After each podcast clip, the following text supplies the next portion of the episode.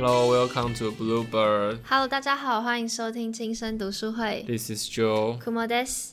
今天是我们雨季的孩子进行到第九个故事。今天的故事发生点呢，回到了中国，我们的好邻居。好邻居吗？在就在对岸而已啦。对，哦就是好邻居。好不好？就是再说了。好，哦，这是一位发生在中国一位九岁钢琴神童的故事。小女孩的故事。嗯，那她的生活背景，我们先跟大家简单的介绍一下。她的生活背景是在受到了文革跟一胎化政策造成下的社会，嗯，简单的一胎化，大家可以不难去想象，就是只能生一个。对，只能生一个，所以在这个家庭里面的小孩当中，他是一定会受到格外的宠爱。那宠爱之余，就是对他的期待应该也会是可能两倍以上啦，因为就是有一个小孩嘛。然后再来就是文革的背景，是因为在文革之前，嗯，很多的我们所认为的知识，还有可以啊、让你的生活更美好的东西，在文革的时候一一被否定。那因为过了文革之后，来到现在这个时代，好、就等于说他他的父母是在文革时代背景下面的人，而不是超军。所以当文革一结束之后，考试制度还有这个其他的呃往外伸触角的制度，它开始因为文革的消失渐渐爬出来，就感觉像是呃一个文化革命结束，但是又出现了另外一个革命这样子。好，这边先简单跟大家这样子介绍一下，就是超军的他的父母的背景，还有他生下来的背景这样子。好，就先回到昭君吧。昭君呢，就像刚才就有说的，因为一个家庭只能有一个小孩，所以不管男生女生，超超君的出现都是他们家里的一个希望，或者说是两三三代以上的希望。因此，这个女孩被命名为昭君。她的父母希望他要过得比男人还要更好，嗯，因为君其实就是男生的意思啦，超超越君子，超越君子，对是，超超越男人，对哦给他的一个期望啦。哎、因为在在中国还是会觉得男人的这个地位相对高一点啊，我狂摇头，相对啦，他们才会所以才会取这种比较比较中性的名字，其实是透露了某种文化的的的这个问题。因此他的家人当就帮他选了一条路，就是你就是要学习音乐，因为当时的就像 Joey 刚刚说的，因为文革之后的社会下是一些音乐跟古典文化的东西都已经埋没了，所以要重新找回来，国家想要重新找回来，因此会在这方面给予非常大的福利跟相关的好处优待啦。优待对，所以他就跟其实跟跟其实你可以把它想象成就是呃音乐其实跟中国的这个我们一般讲的读书啦、考试，其实它是类似的发展。哦，就是都是一个往上可以往上上级阶级跑的一个一个活动，或者说一个职业这样子。对，因此全家为了供养他学习音乐，牺牲了他们爸妈的所有的自由跟快乐，因为他的双亲就是不停的工作赚钱，因为你也知道学音乐很烧钱啊，对啊，买乐器啊，请老师啊，请家教啊等等的。好在超军也没有辜负他父母的期望，他在八岁的时候就通过了钢琴的十级测验，这个在中国也是就是最高级的那个钢琴的测验水准，因此他也成为了当时中国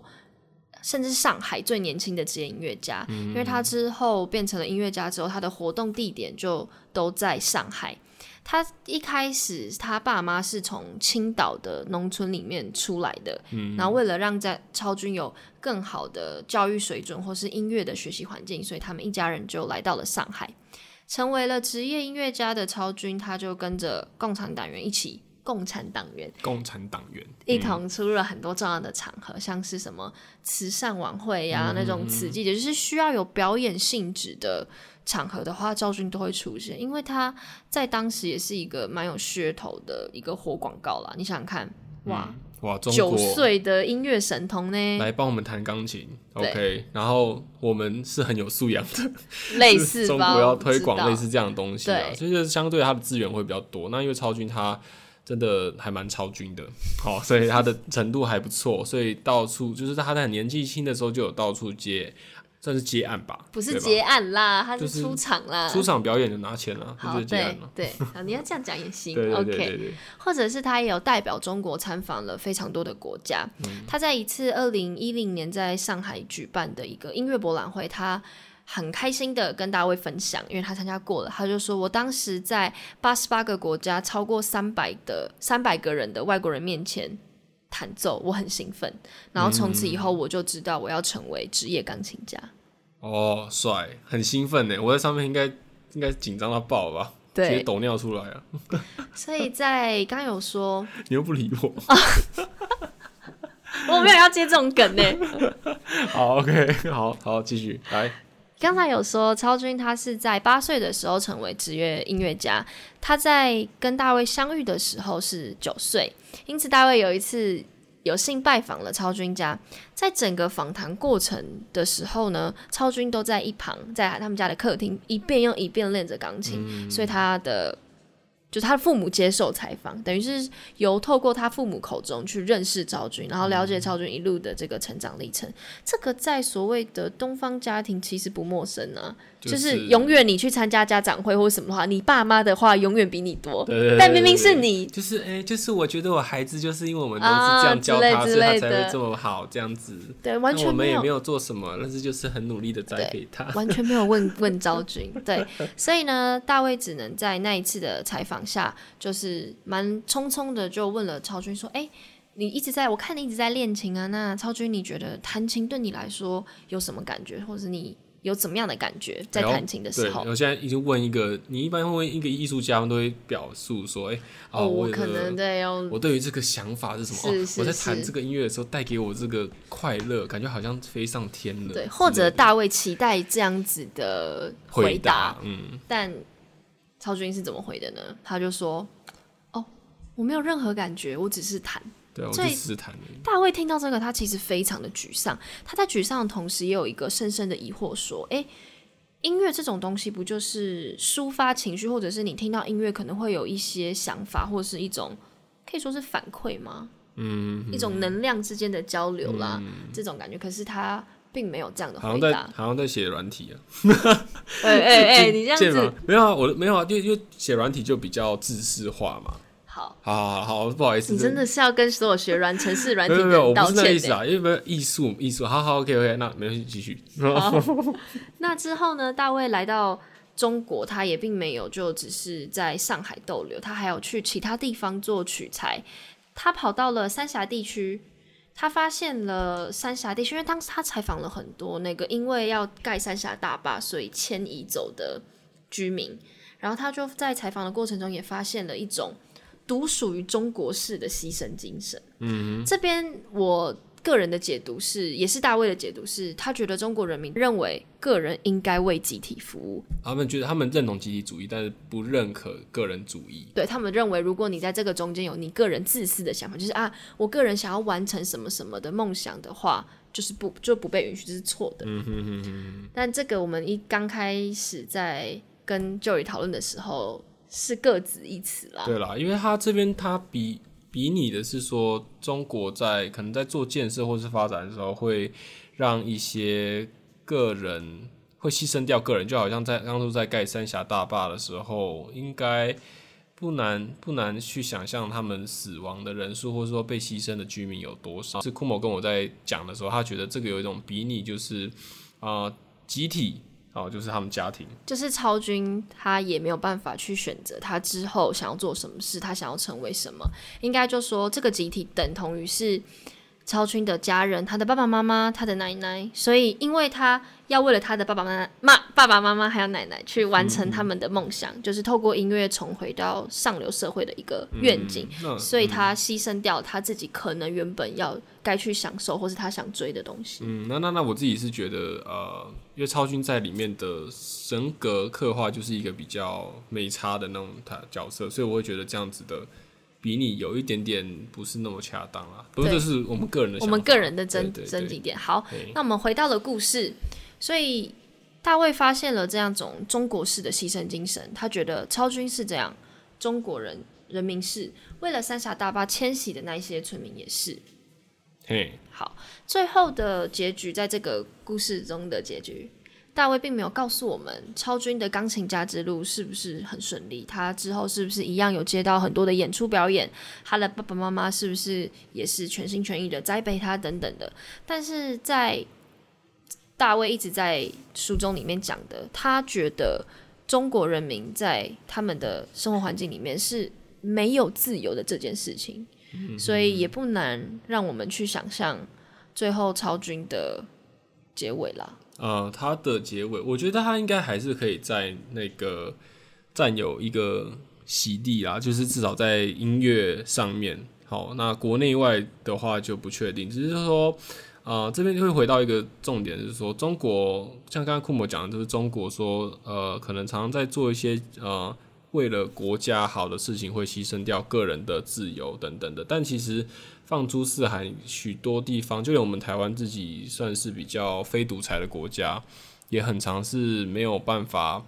拥有自由的选择权的。因为像你的出生背景啊，或是整个国家带动的这个体制，哦，像是考试这件事情，其实考试这件事情，你们不要大家不要想说西方国家可能比较好像在这方面放的比较松，但他们其实也有做相关的统计，是在考试或是在这个升学上面是有一种社会上的框架，也就是说，今天简单来讲，就是说，绩值比考试会考试读书的人还要低一等的那种感觉。对对对，类似这种感觉。所以我自己会觉得说，这个没有自由，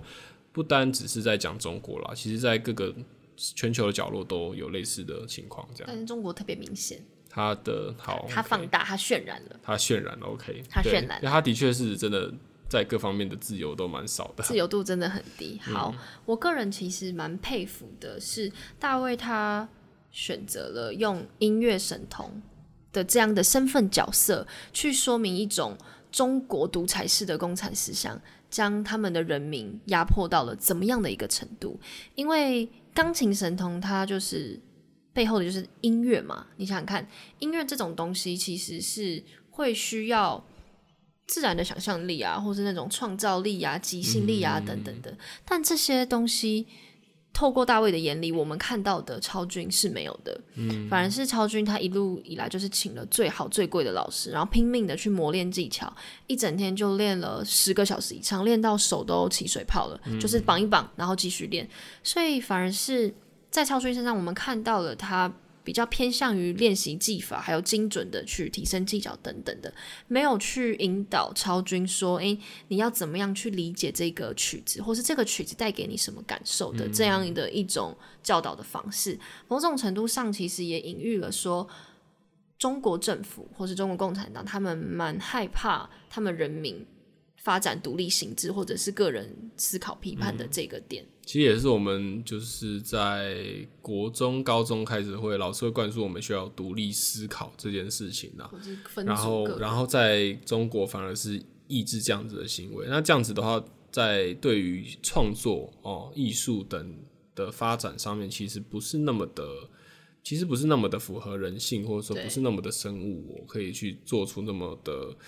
呃多样的东西啊，会变得很制式化。对。因为你在不能，你不能在音乐中去真实的表达演奏者自己的情感，或者是说去感受音乐的能量。也回到刚才大卫在书中结尾提到的是没有自由的这件事情，因为他相信，你看在真正需要创造力的艺术家的生命生涯中，他发现了中国的音乐家他们是没有这样的基础感受力，他会就又去凸显了这种悲哀。嗯，就可能他的老师也是这样子的。教育下来的，然后再层层的推到推推推推推推到曹军这边对，就是没有人发现这件事情，没有人刻意的去教导或是引导，原来音乐要用可以用不同的感受力，用心去感受，对，对，用自己的想法去带这样子。因此，他对于来到了中国这块土地，他看到了种种他非常非常疑惑或是不解的事情，所以他在描写了中国人民为了整个社会利益必须去牺牲的时候，他用了一句话。叫从何时开始，独裁主义变成了一个选项？他在他穿他当他将这句话穿插在了每一个段落之间，然后用层叠跟层递的手法去加深了他对这个国家的疑惑。这点我觉得是一个蛮好的手法，会让读者在一次一次阅读的时候，紧扣着中国式的独裁主义去思考，然后去带进这个故事。嗯，这是这是大家会共同有的疑问啦。对，也不只是作者。对对对。好。那我们刚才有跟大家说了，我们昭君的故事到这边告一个段落。那我们接下来要补充的是文化大革命跟一胎化政策的。背景，嗯，相信大家都不陌生啦。对啦，如果你们高中历史课好好上的话，哦，哎呦，这样子说高职生，哎呦，哎，我没说没有，我是说大家就是，OK，高中高职就是，好了，不论不论怎么样啦，就是我们自己也是也是有对针对这个去做一些功课，就是简单的帮大家点列式的整理。首先第一个是文化大革命，它爆发于一九六六年，因为。当时呢，毛泽东有许多非常错误的决策，像是人民公社啊、大跃进啊、感应超美等等。超英赶美，好，感应超美也可以啦。其实就是，其实他那个就是一个非常呃虚虚无的一个政策，而导致导致这个人民的饥荒跟许多不幸的事情发生，数千万人死于了这场饥荒。当时就是有很多知识分子就开始。起来对这件事情，就是写篇报开始责难他。那他为了转移这种政治责任或是责难，他用革命的名义去发动了攻击。他利用了所谓的无产阶级，就是农民啦，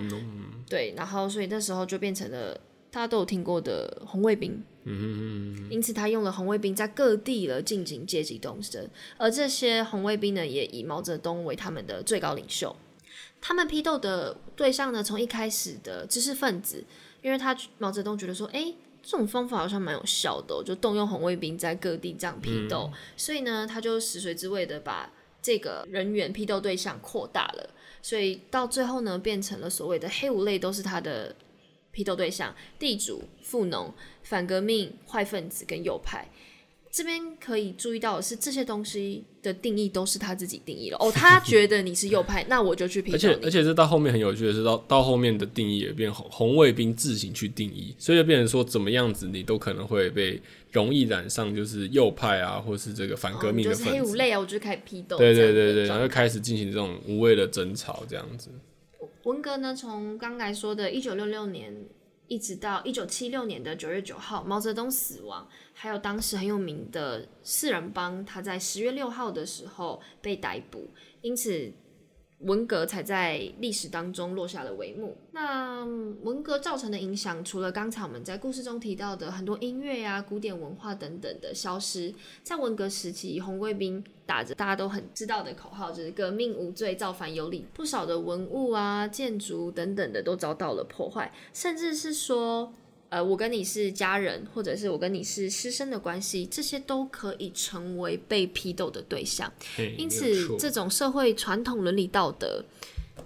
在这十年间的阶级斗争越演越烈，甚至无限上纲，导致了整个社会陷入疯狂。嗯据统计，当时的死亡人数估计的跨度是从两百万人到数千万人都有。嗯你看死了多多人，而且死的不只是人哦，还有包含刚才讲的文化，还有整个中国对于中国很重要的一些历史的东西。哦，那最后事件结束了，中共共产党还依序的留存下来。那他们是怎么看待这一场文化大革命的呢？中共在一九八一年的六月二十七号开会，他们对文革采取了否定的态度，意思就是说呢，我们觉得这件事情是不对的。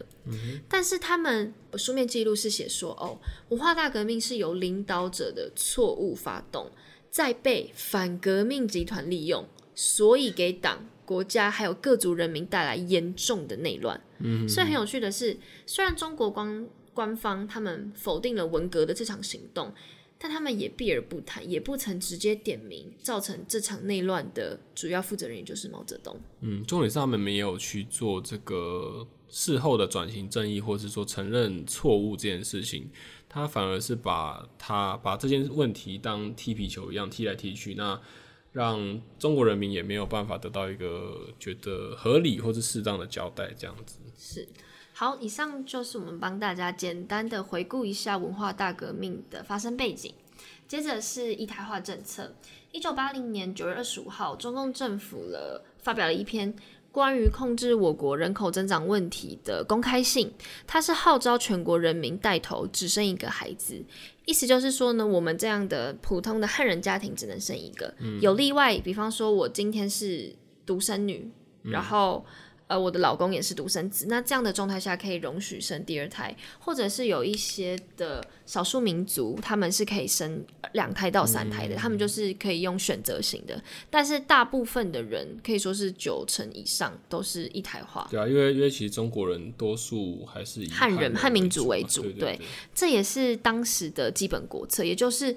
这是一个对于国家很重要的政策，他们也会严格的去执行。所以这件事，这个时间点也被视为是一胎化政策的起始点。那直到二零一五年，因为后来产生了许多问题，像是生育率过低啊、高龄化严重，还有所谓的传统重男轻女的观念下导致的男女比例失衡等等的因素，在二零一五年，中共政府就宣告了这个政策的结束，也在隔年二零一六年正式通过执行二胎政策，持续到今天。嗯对，那那也是。在于重男轻女上面给予人民更大的那种放宽相关的限制啊，就是让你有第二次可能可以想生男生的机会，或者说他们也有去鼓励说，其实男孩女孩一样好，类似这样子的口号啦。对，那根据中国在二零一三年的官方统计，这个一胎化政策使得世界人口短少了四亿人，因为它就是强制性打胎、落胎，或是生下来就。人道性的让你安乐死，这样等等的都有。嗯，那我记这个我又可以补充一下，之前我在我认识一个上海的朋友，然后他他的名字里面有一个字是“金”，就是三个金组成的那个。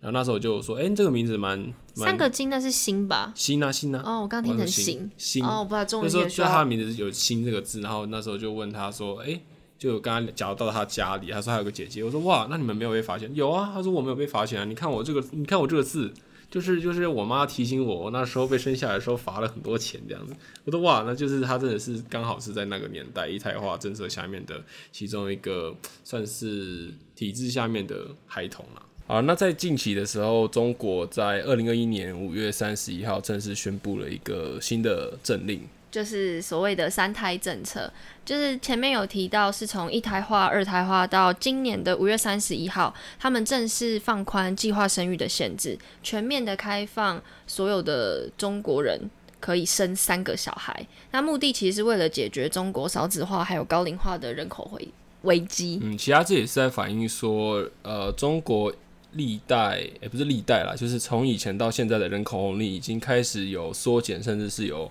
负成长的状态这样子，所以所以这也是政府他们为什么要积极推出呃三胎化政策，但是三胎化政策的问题是衍生的问题就蛮多的。嗯，因为可想而知，我们前面有提到，当初因为一胎化政策背景下的孩子，他们随着时间，他们现在已经算是。现阶段中国的青壮年人口，他们是负担整个国家的经济主力，所以如果政府推出了这个三胎政策，但没有相对应完整的福利措施的话，其实会让这一些的小家庭要面对的其实是双方的父母，就是四个老人，然后再加三个小孩，所以等于是除了他们之外，他们要负担七个人的一个压力。所以我觉得，因为。这样子的问题，所以现在这个政策推出，然后中国实际上社会的反应其实没有到这么热烈。嗯，就就我自己在其他媒体上面读到的讯息是说，啊，中国他们推了这个训这个三胎化政策，哎，好像表面上说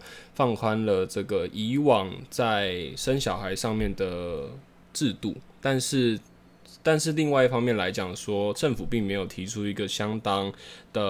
呃执行的措施，例如说你生一个小孩，然后我会用什么样的方式去支持你？那你多生一个小孩，我们政府会用什么样的呃方方法去帮你照顾你的小孩？这样子，因为人口人口。